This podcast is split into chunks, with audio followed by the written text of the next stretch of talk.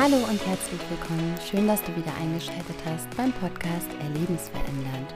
In der heutigen Folge erzählen wir dir, warum Coaching nicht gleich Coaching ist.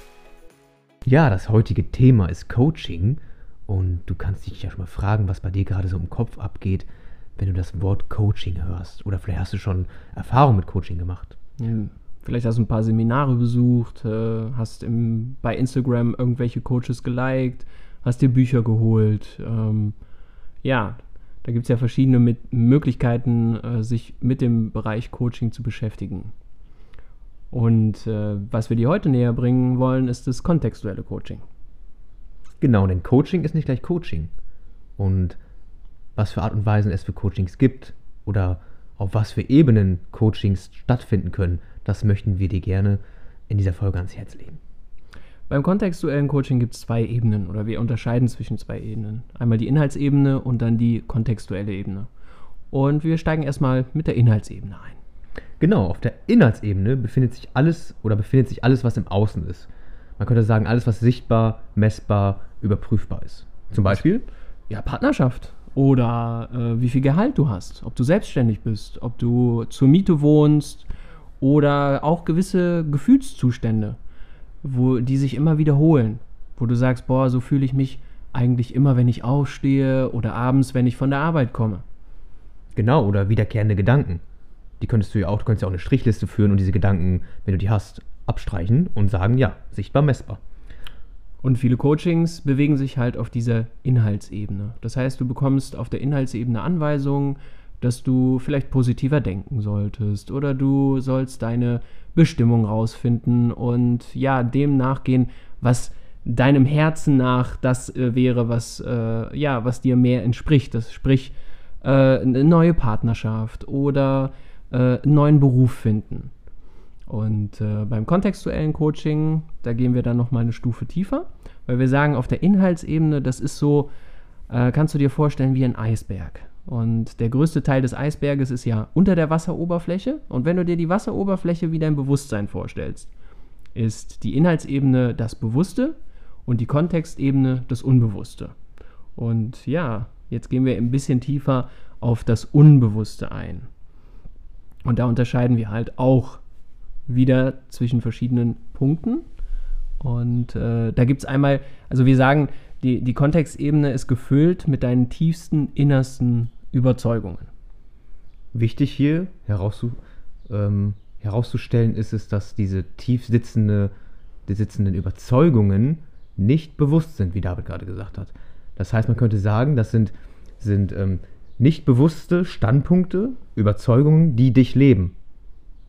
Wenn Wohin, du dir wohingegen halt auf der Inhaltsebene ähm, Glaubenssätze äh, hört man ja auch oft, ganz oft in der äh, persönlichen Weiterentwicklung, auch beim Coaching, ähm, ja, diese, diese Glaubenssätze noch bewusst sind. Und die könntest du sagen, die lebst du.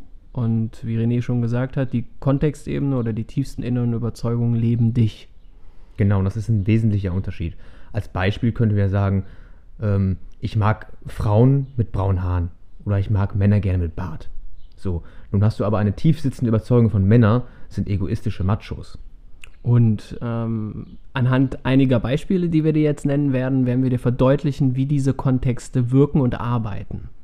Also, du musst dir vorstellen, du bist eine Frau und hast jetzt diese tiefe Überzeugung, Männer sind egoistische Machos. Und dein Freund oder dein Partner, dein Ehemann, bringt den Müll nicht raus.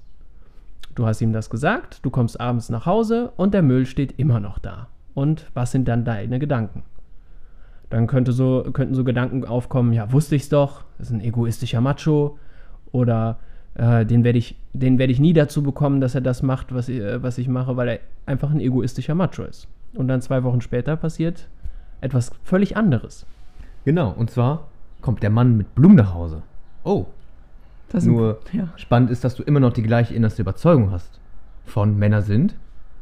Ja, egoistische Machos. Und man könnte sagen, du trägst das vor dir her, wie ein, wie ein Filter, den du vor den Augen hast. Und alles, was der Mann macht, fällt in diesen Filter rein. Und dann könnten so, dann kommt er auf einmal mit einem Blumenstrauß zwei Wochen später und dann denkst du dir so Sachen wie, äh, okay, will der jetzt Sex haben? Oder, oh Mann, äh, ich glaube, der hat irgendwas angestellt, der, der will wieder was, irgendwas gut machen bei mir. Ja, genau, weil er kauft diese Blumen ja, weil er egoistisch ist, weil er einen Nutzen davon hat, hätte. Und, wie, viel es, wie viel Ergebnis ist dann in der Partnerschaft möglich, könnte man sagen. Und da sind wir dann wieder auf den verschiedensten Ebenen. Das heißt, beim kontextuellen Coaching ist es so, dass die Kontextebene die Inhaltsebene hervorbringt und die Inhaltsebene bestätigt, wie gerade bei den Beispielen gesagt, die Kontextebene. Man könnte auch sagen, siehste, habe ich doch gewusst. Genau, und deine Kontextebene hat maßgeblich Einfluss auf dein Denken, Fühlen und Handeln. Oder um den Bogen zum Podcast zu schlagen, auf dein Erleben. Und, und ja, und um das Erleben des Lebens zu verändern, gehen wir auf die Kontextebene und schauen, was hast du für tiefste innere Überzeugungen. Aber da ist so eine Instanz, ja, die blockiert das sehr, sehr gerne. Ja, und damit bist übrigens nicht du gemeint. Nein, du nicht. Das ist so eine Institution, die vorher geschaltet worden genau. ist. Wir ist es nicht die Kirche? Schon mal so. Es ist nicht die katholische Kirche. Wir spoilern schon mal ein bisschen. es, ist, es ist auch nicht die Bundesregierung, es ist Nein. auch nicht Frau Merkel. Auch nicht. Es ist nicht Corona. Auch es nicht. Ist, mal nicht. Mal, mal, mal nicht. Und ja. ja.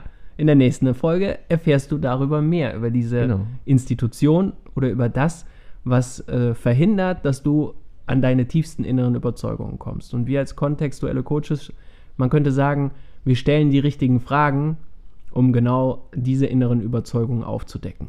Genau. Und nimm dich mit an die Hand, um diese Standpunkte, diese tief sitzenden Überzeugungen aufzulösen.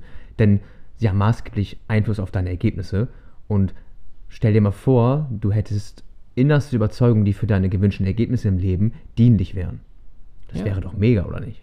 Ja, vor allem, wenn du willst Partnerschaft leben. Und wie viel Partnerschaft oder wie viel Ergebnis in der Partnerschaft ist da möglich, wenn du, wenn du eine tiefere innere Überzeugung über Männer oder Frauen hast? Wir haben jetzt das Männerbeispiel genommen und wir können das auch auf Frauen ummünzen. Und genau dann kann man sich fragen, wenn man diesen Filter immer vor sich hält, wie oder ja, wie viel äh, Chancen hat der andere, genau de deinen Erwartungen zu entsprechen?